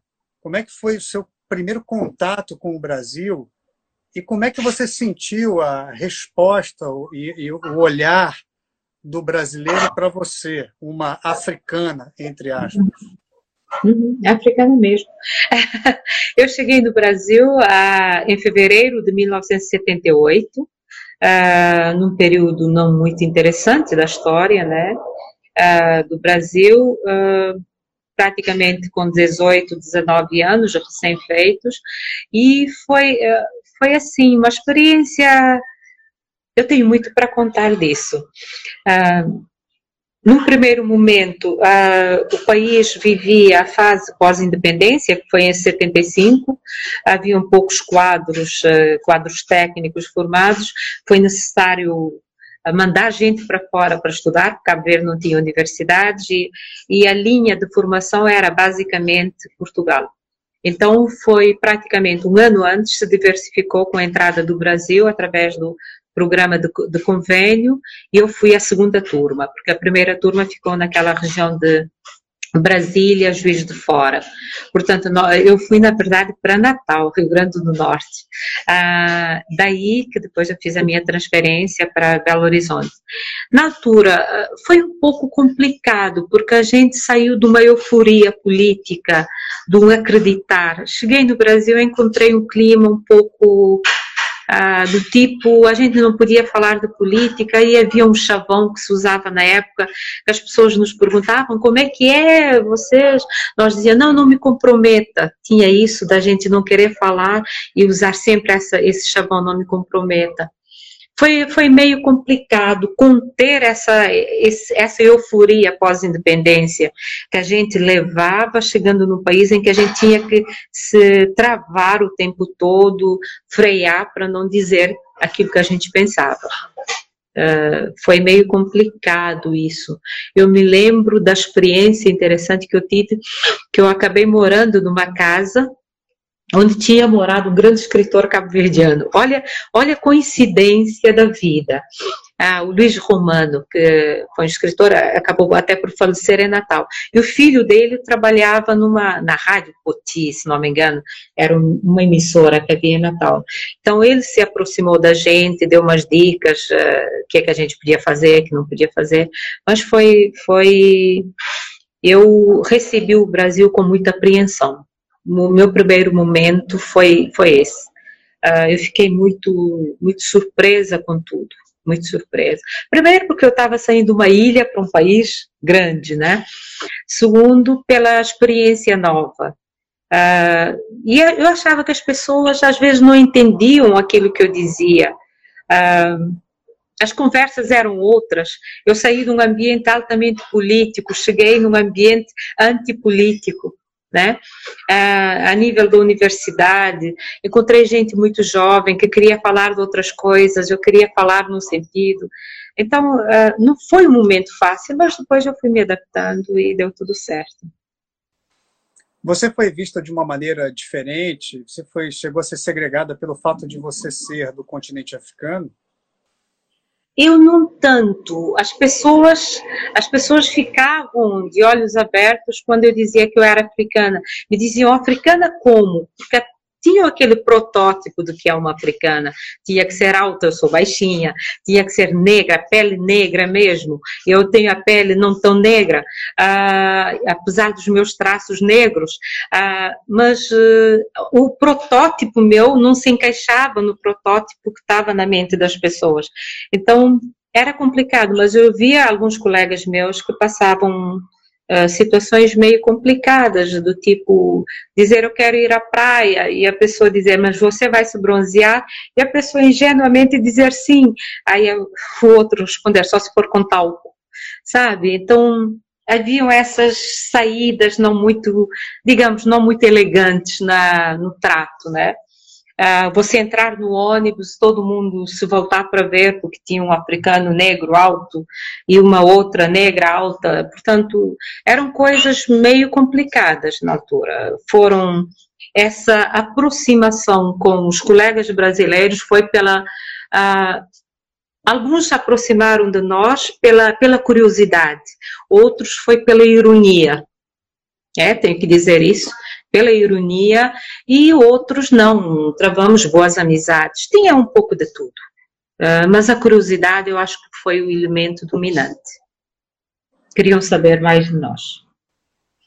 Mas eles que a curiosidade era uma curiosidade legítima ou era aquela curiosidade, ah, o africano vive numa floresta, o africano vive come é.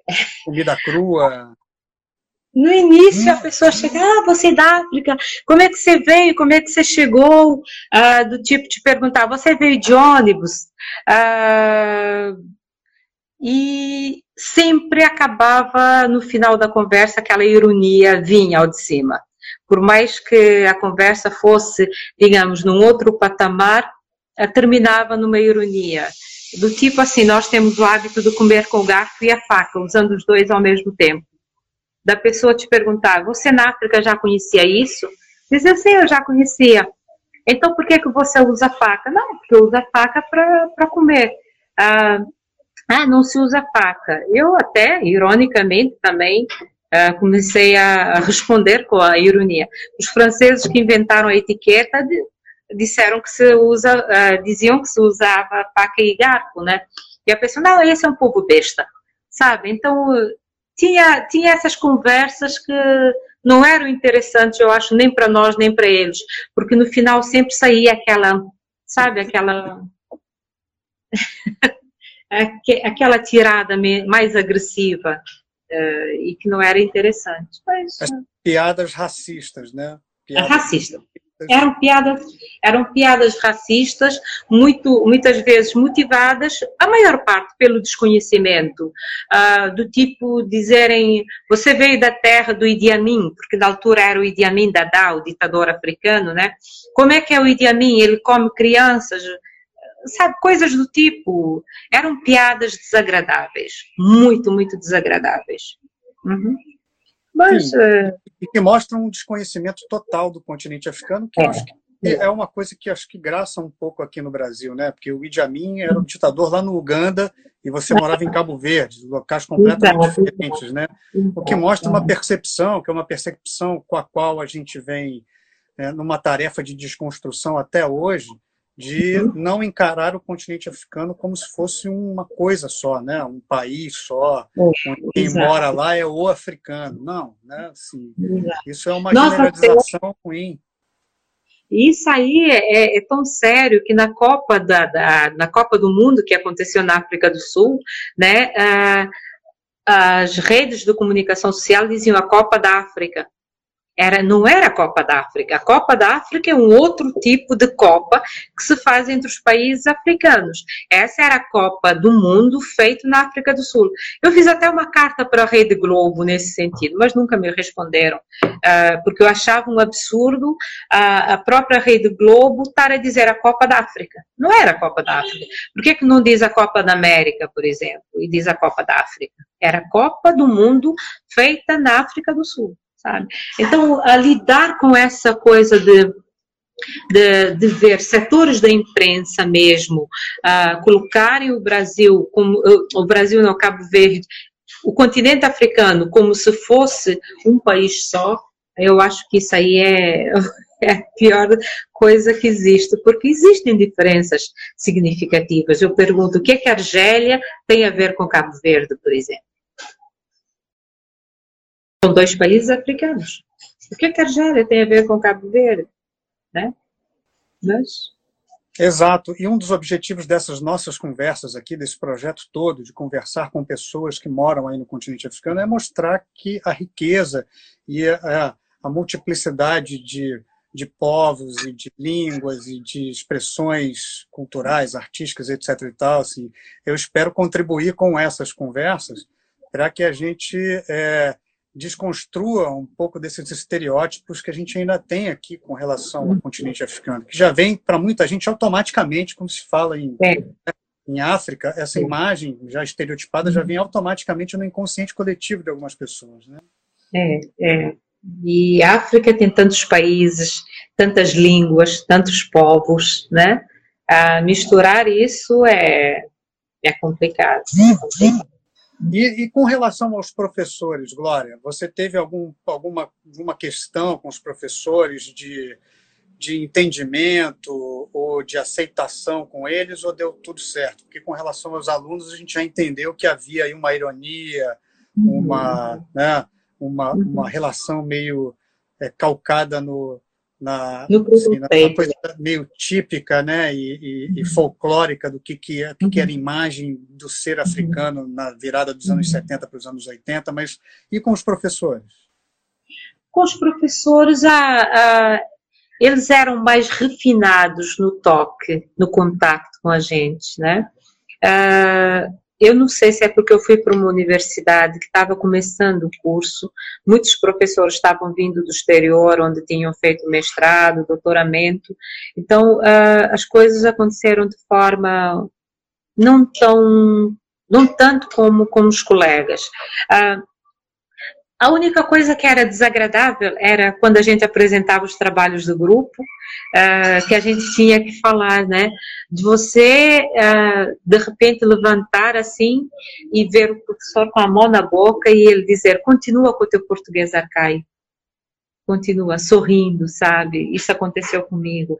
Um, e eu passei dois dias sem pisar os pés na universidade, até ganhar força outra vez e dizer, não, vão ter que me aguentar com o meu português arcaico, porque é esse é o meu. O vosso é o vosso, o meu é o meu.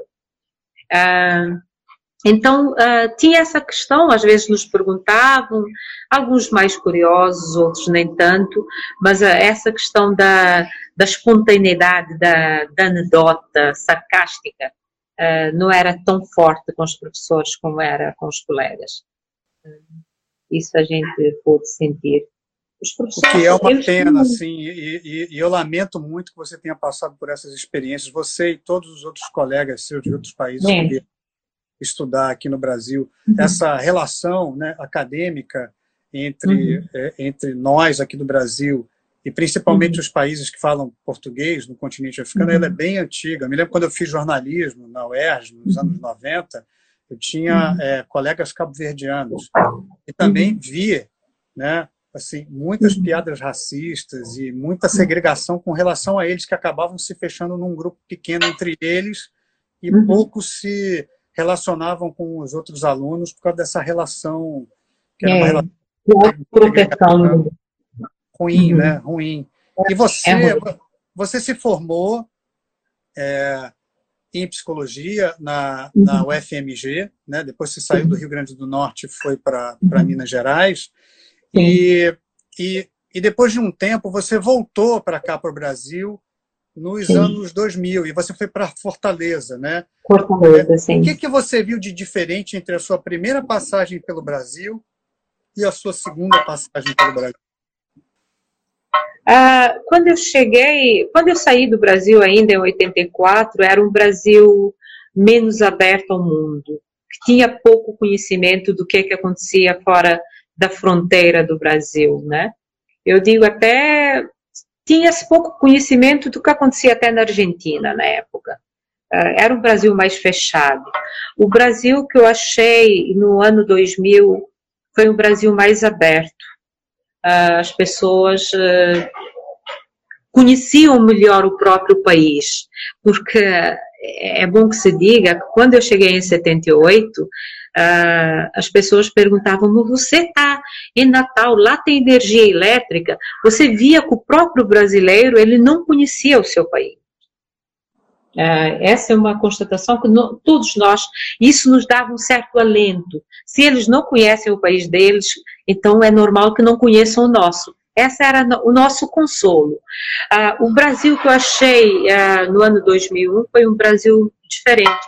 Fortaleza, que era uma cidade pequena, achei uma cidade já turística, com com uma via clara voltada para o turismo, toda a cidade mudada, Portanto, além disso, o que me chamou mais atenção foi essa abertura da mente das pessoas, um pouco mais. Uh, você conseguia manter uma conversa sem ser uh, a dar a, aquela de professor de ensinar o que é que acontece lá fora. As pessoas já sabiam um pouco mais. Isso me tranquilizava um pouco, né?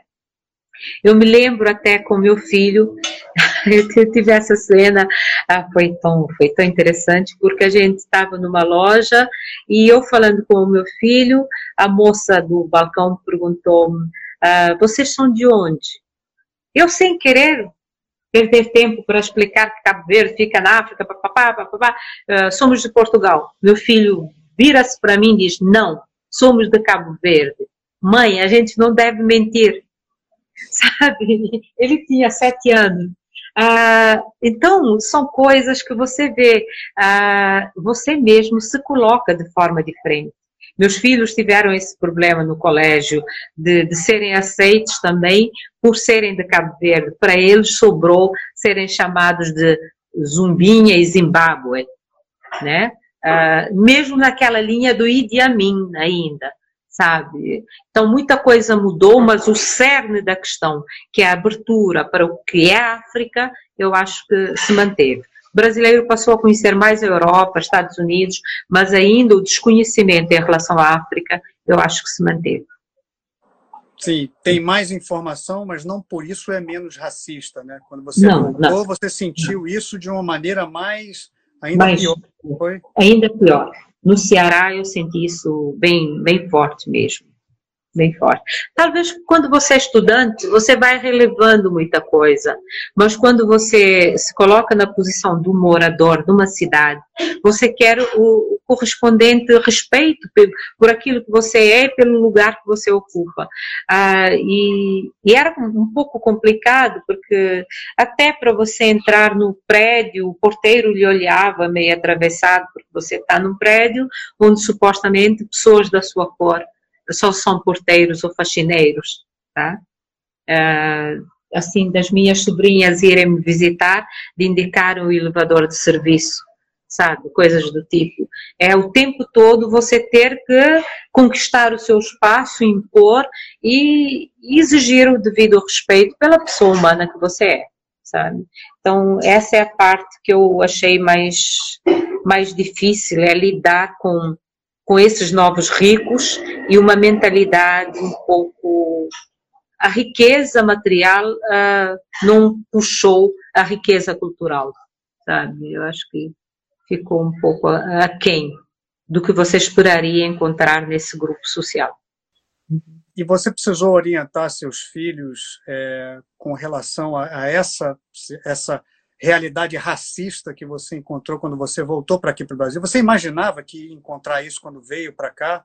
Quando aceitou vir para cá? Com, você veio com seu marido, com a família toda? Sim, né? foi, foi, foi. Exatamente. Uh, eu já imaginava que encontrasse, eu já esperava encontrar alguma coisa, mas não esperava encontrar tanto, porque as crianças elas conseguem ser mais diretas, mais, digamos até mais cruéis com seus coleguinhas, muitas vezes. Uh, eu fui, eles foram fazer o teste num colégio grande, uh, mas eu senti já no processo do teste da admissão que não era o lugar onde eu gostaria de colocar os meus filhos.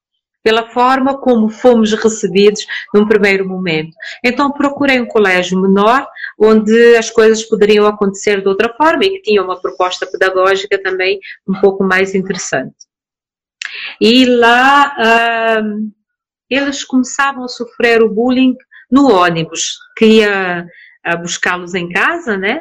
uh, eram logo a chegada, a entrada no ônibus, bom dia Zumbinha, Zumbinha do Zimbábue, né, começava por aí, né, uh, eu tive que falar com a, com a coordenadora pedagógica do colégio, porque era um colégio que tinha um clube de natureza, tinha um clube de cidadania, tinha um clube disso, daquilo, uh, digamos que era muito interessante em termos de, de de oportunidades de exercitar a cidadania que davam às crianças.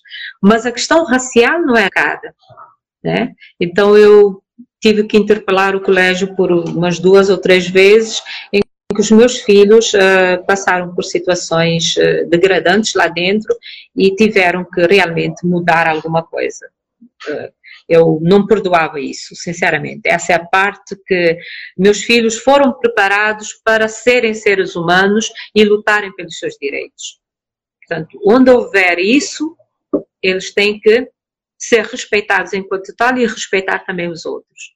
Ah, coisas que aconteceram que não foram interessantes, mas que a própria direção do colégio acabou por me agradecer por por essa colaboração que eu dei ao colégio, no, no sentido de começar a falar também da, da, do que, que existe no mundo. O mundo não é só unicolor, uh, existem outras cores, outros saberes, outra, outros sabores, existem outras formas de ser e estar, como existem outras tonalidades de pele, mas estamos a falar de uma coisa só, que é o ser humano. Né? Por que, que você vai discriminar uma pessoa porque a, a cor dela não é igual à tua? sabe? E quando os meninos, os meus filhos, foram os melhores alunos no colégio. Então, a, isso te faz é, esse lado perverso, porque não é no sentido de você ser um bom aluno, você tem que ser o melhor aluno, sabe? Então, eu, eu colocava uma pressão muito forte sobre os meus filhos, no sentido deles terem que ser os melhores alunos, porque era a forma de serem respeitados. Esse é o lado perverso disso perverso, não tanto, né? Porque eles acabaram por ganhar uma certa, um certo amor pelos estudos, uh, mas um amor um tanto quanto de desafio, de imposição. É esse o lado onde eu vou me impor, quando poderia ter sido pela pessoa que eram, né?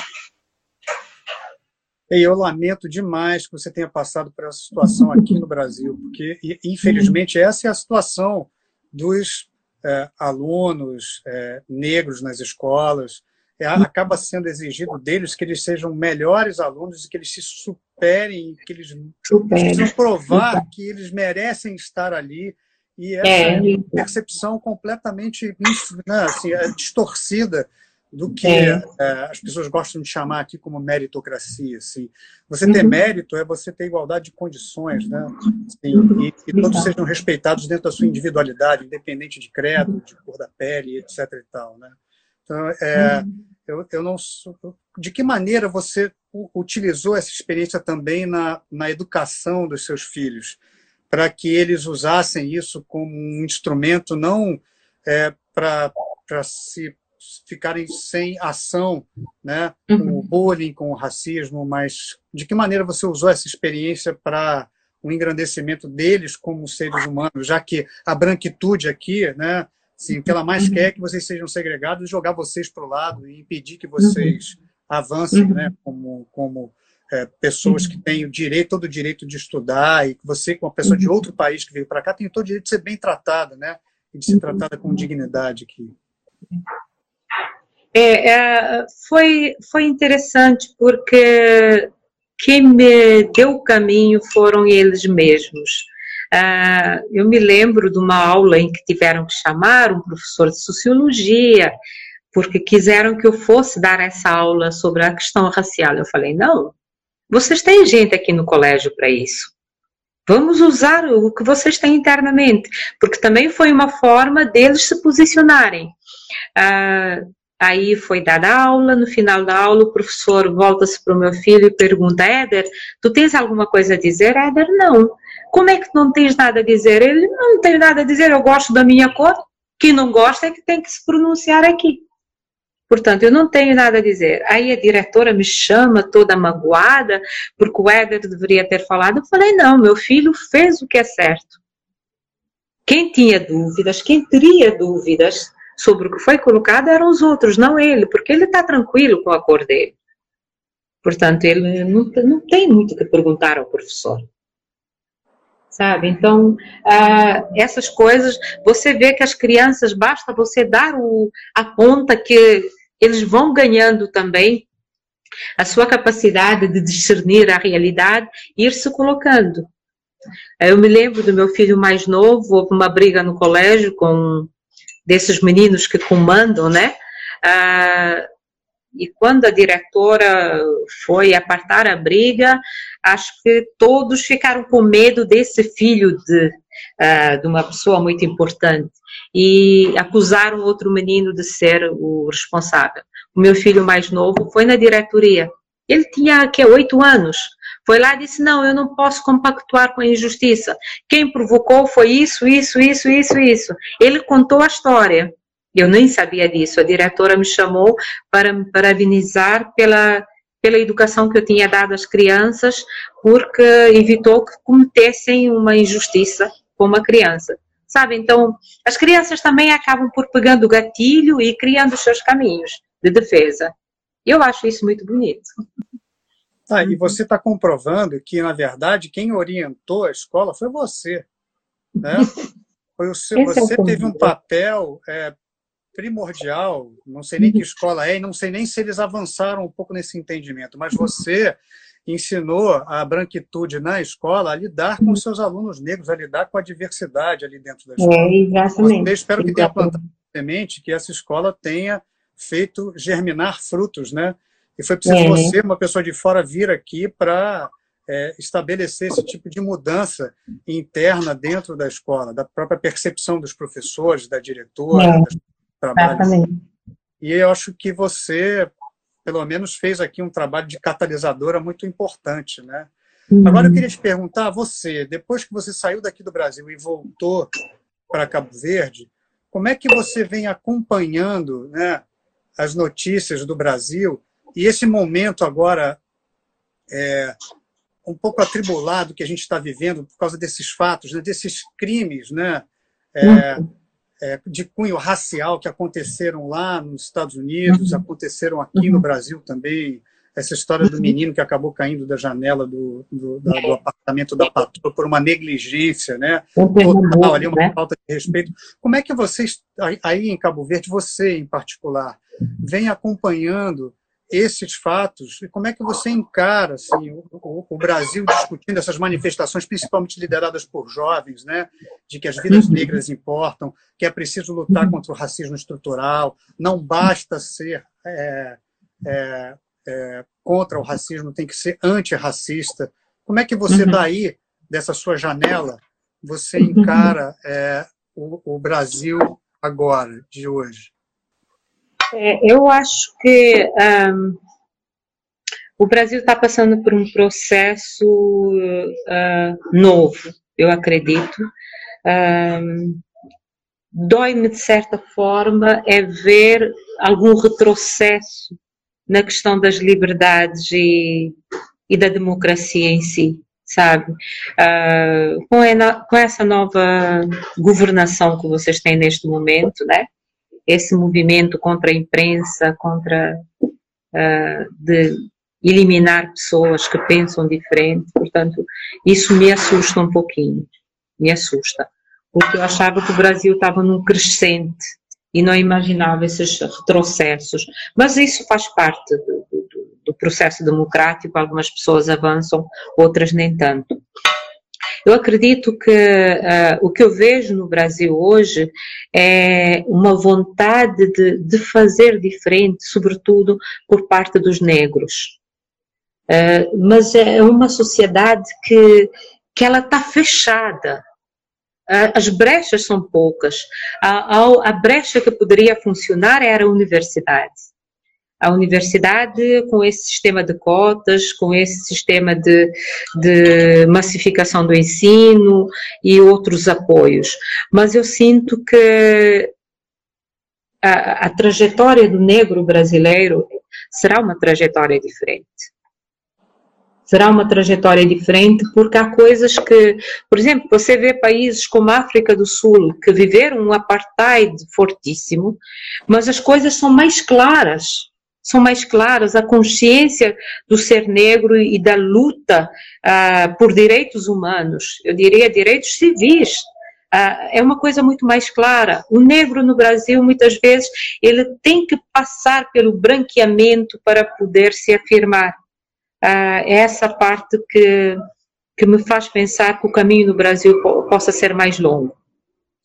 Mas uh, quando você tem uma imprensa já montada para branquear os processos também, você tem um judiciário que também vai na mesma linha, uh, as coisas ficam mais complicadas, porque o próprio negro ele não se vê. Ele é incapaz de se espelhar em algo positivo. As universidades poderiam ajudar, porque na medida em que formassem mais gente, você daria à sociedade um espelho para os outros.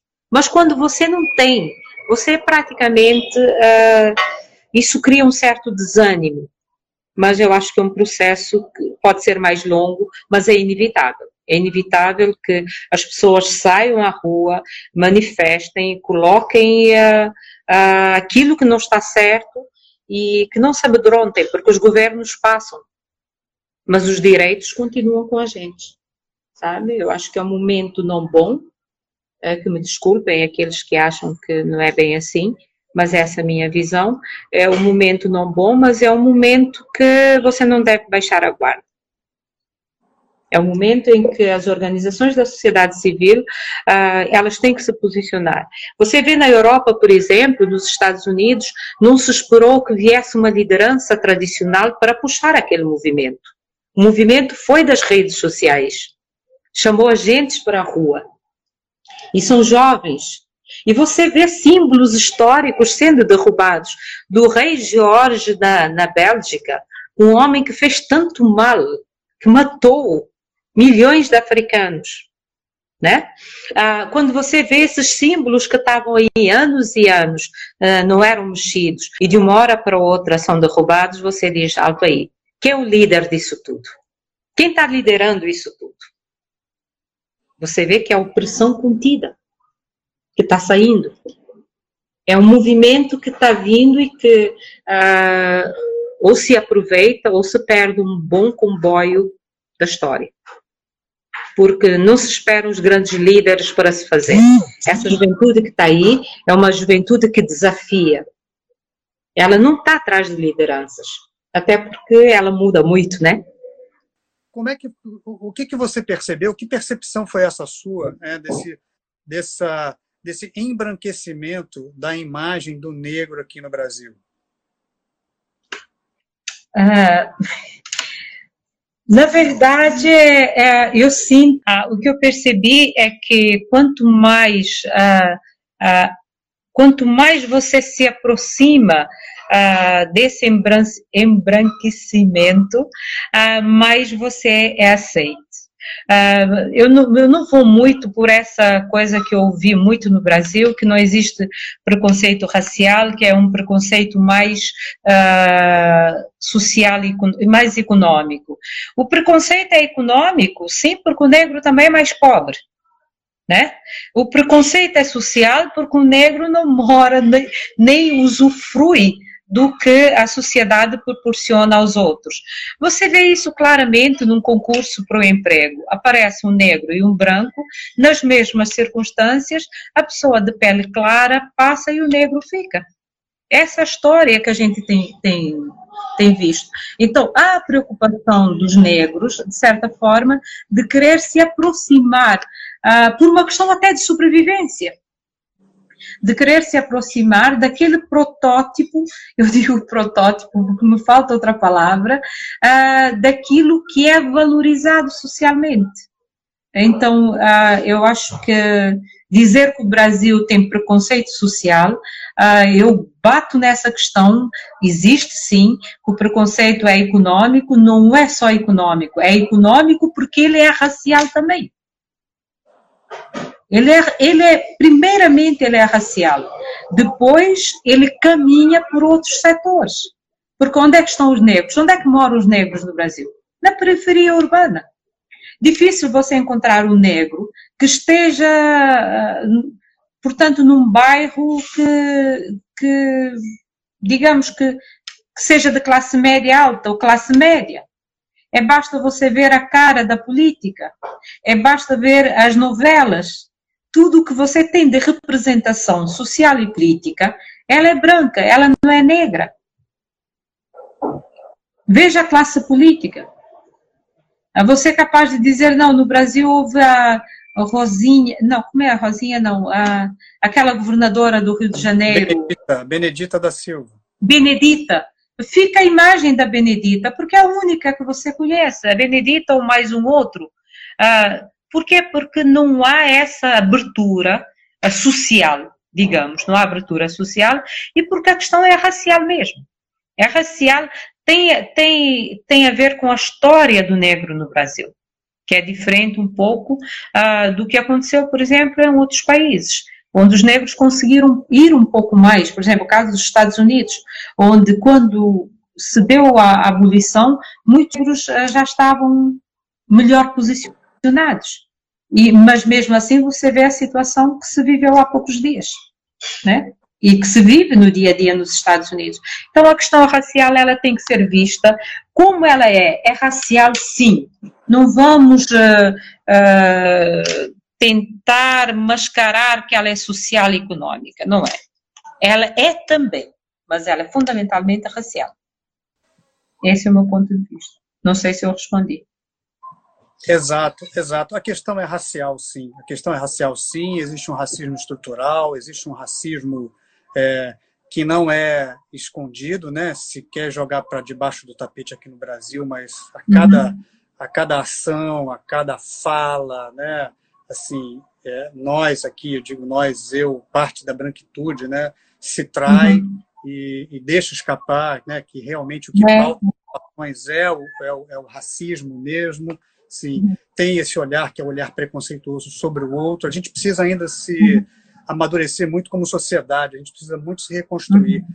Mas eu acho que a gente tem aqui uma reação que é uma reação digna e forte né, de intelectuais negros, como a Djamila, aqui, vários outros uhum. intelectuais, estou citando a Djamila, mas tem vários outros aqui falando abertamente sobre racismo estrutural, sobre a, a possibilidade, a importância de ser antirracistas, né? Sim, a gente tem uhum. obras sendo publicadas aqui no Brasil uhum. e eu acho que existe um caminho, né? Como disse a Ana uhum. Paula, na nossa Ana Paula Lisboa, né, jornalista e, e escritora, lá na nossa primeira conversa quando a gente é, começou esse projeto lá em Angola, sim, é um uhum. caminho lento, mas é um caminho progressivo, né? Mas eu é, queria, encerrar, queria encerrar a nossa conversa falando sobre a cultura cabo-verdiana, que é linda, né? a música cabo-verdiana, que é uma, é uma coisa espetacular, é algo espetacular. Então, eu queria que você é, sugerisse para nós aqui autores né, cabo-verdianos e grupos e artistas cabo-verdianos para que a gente procure uhum. aqui, ou para que as pessoas entrem no Spotify ou em outra plataforma de música e procure ouvir um pouco mais né, a riqueza e a beleza que são né, a literatura e a música cabo-verdiana. Oh. uh, bom, é, é, dos escritores que eu mais gosto, romancista, poeta, uh, eu indicaria o, o Germano Almeida uh, que foi até vencedor do Prêmio Camões, é um escritor que eu gosto muito. Tem o José Luiz também, que eu gosto, Filinto Elísio, são poetas que eu gosto, a Vera Duarte, a Dina Salustio. As mulheres na literatura cabo-verdiana também estão despontando de uma forma bonita, inclusive este ano houve uma coletânea de produções femininas. Uh, então, uh, mas eu ficaria, o meu escritor preferido, cabo-verdiano, é o Germano Almeida. Ah, o Germano Almeida tem um livro publicado aqui no Brasil, que é o Testamento do Senhor Napomuceno, da Silva Araújo. Né? Uhum. É, o, o, Germano foi o segundo escritor cabo-verdiano a ganhar o prêmio Camões. Né? O primeiro foi o Armênio é. Vieira, né? O Armênio é, Vieira, a gente teve aqui há muito tempo lançado o Eleito do Sol. Depois Nunca mais teve sim, outra, outra ah, Ele tem vários, deve ter mais de 15 livros publicados. Ah, o Napomuceno fez sucesso no Brasil porque foi transformado em filme e entrou, entraram aí atores brasileiros, a Ceissa, o Nelson Xavier, como é o nome? O Chico Dias, aí outro já não me lembro. Uh, portanto, ele fez um, escreveu um livro, já tem, acho que é de 95, se não me engano, Os Dois Irmãos também, que foi transformado agora num filme uh, por um português também, muito interessante o filme. Uh, no campo musical, apesar da expoente máxima da música cabo-verdiana ter sido Cesária Évora, eu gosto muito dessa juventude que está por aí também, que está fazendo coisas bonitas. Eu gosto da Mayra Andrade, uh, gosto da Nancy Vieira, uh, gosto da Sol Garcia, gosto do Tito Paris, uh, gosto do Ildo Lobo, também já falecido. Portanto, Dentro do gênero musical cabo-verdiano, você tem uma diversidade muito grande. Vai desde a morna, que é um ritmo mais lento, mais próximo, entre aspas, do fado, até um, um ritmo mais alegre e contagiante. Portanto, eu ficaria com essa nova geração de, uh, de cantoras que eu acho que estão nos dando muita alegria. Uh, e também há cantores interessantes, tipo Tito Paris, que eu gosto muito que eu tenho uma admiração muito grande, e, vários outros. Uh, o meu preferido é o Ilho do Lobo. e, das preferidas eu, eu ficaria com a Mayra Andrade, neste momento, a Nancy Vieira e a Ellie Almeida. São as três vozes que eu estou apreciando mais. Ah, também tem uma, já não me lembro o nome dela, mas que tem uma voz belíssima, uh, que está fazendo muito sucesso agora. Mas essa juventude está produzindo, está produzindo coisa boa. Uhum. Vou fazer uma lista das suas referências, vou publicar aqui. Depois você lembrando o nome dessa que você gosta, você me manda que Sim. eu vou dividir com todo mundo, inclusive dividir com, com as pessoas uma referência que eu tenho aqui, que é o livro de uma pesquisadora brasileira que morou muitos anos aí em Cabo Verde, lançou um livro chamado né, a Gláucia Nogueira, lançou esse livro aqui, ó, Cabo Verde. Gláucia Nogueira, é o, eu acompanho ela no Facebook, eu acho que ela é próxima do Germano Almeida. Uhum, Sim, ela é amiga do Germano e ela lançou um dicionário de personagens da música cabo-verdiana. Ela passou mais de uma década ah. estudando música cabo-verdiana e isso aqui é uma ah. referência maravilhosa. Um livro lindo. A Glaucia é muito Todas boa. as pessoas que você citou estão aqui, ó. E eu faço a minha reverência uhum. à Glaucia porque ela fez um trabalho espetacular, maravilhoso, é. referência sobre a morna e a música cabo-verdiana, porque a morna parece muito é. um pouco a seresta também aqui no Brasil. Né? Um é, mais... muito na linha da seresta, é, é verdade, é verdade. É, é. Dória, olha, muito obrigado por você ter sido tão generosa com o seu tempo, com as suas experiências, com a sua sabedoria, ter dividido tudo isso com a gente. Eu quero te agradecer demais, me desculpar por ter, ter estendido muito essa nossa conversa, Quero agradecer demais, muito obrigado. Obrigado a todos vocês que acompanharam a gente também. Lore, estou muito agradecido, muito obrigado mesmo. Ah, obrigada, Alexandre, por essa oportunidade. É sempre bom dialogar, conversar com pessoas. Ah, isso me dá um prazer imenso. Agradecer as pessoas que acompanharam e dizer que nós estamos aí, qualquer coisa, qualquer informação que vocês precisem, se eu puder ser útil, Obrigada a você por essa janela de oportunidade com o mundo e com o Brasil em particular. Tá? muito obrigado. Olha, um beijo grande. Saúde para você, para sua família. Tá. E muito obrigado pelo carinho, tá? Obrigada. Obrigada. Estamos juntos aí. Tchau, até mais. Muito obrigado a você que acompanhou essa conversa com a Glória. Se vocês curtiram esse episódio, ajuda a gente a produzir e editar outros programas. É só você entrar na página do Conexão África no Catarse ou fazer uma doação para gente. O link está aqui embaixo na descrição do episódio. Aqui embaixo também, no texto do episódio, estão os links com as principais referências dessa conversa com a Glória Martins. Esse episódio foi editado pelo centroavante Vitor Pontes e as músicas e samples são do cabeça de área Leopoldo Vitor. Um abraço e até o próximo episódio.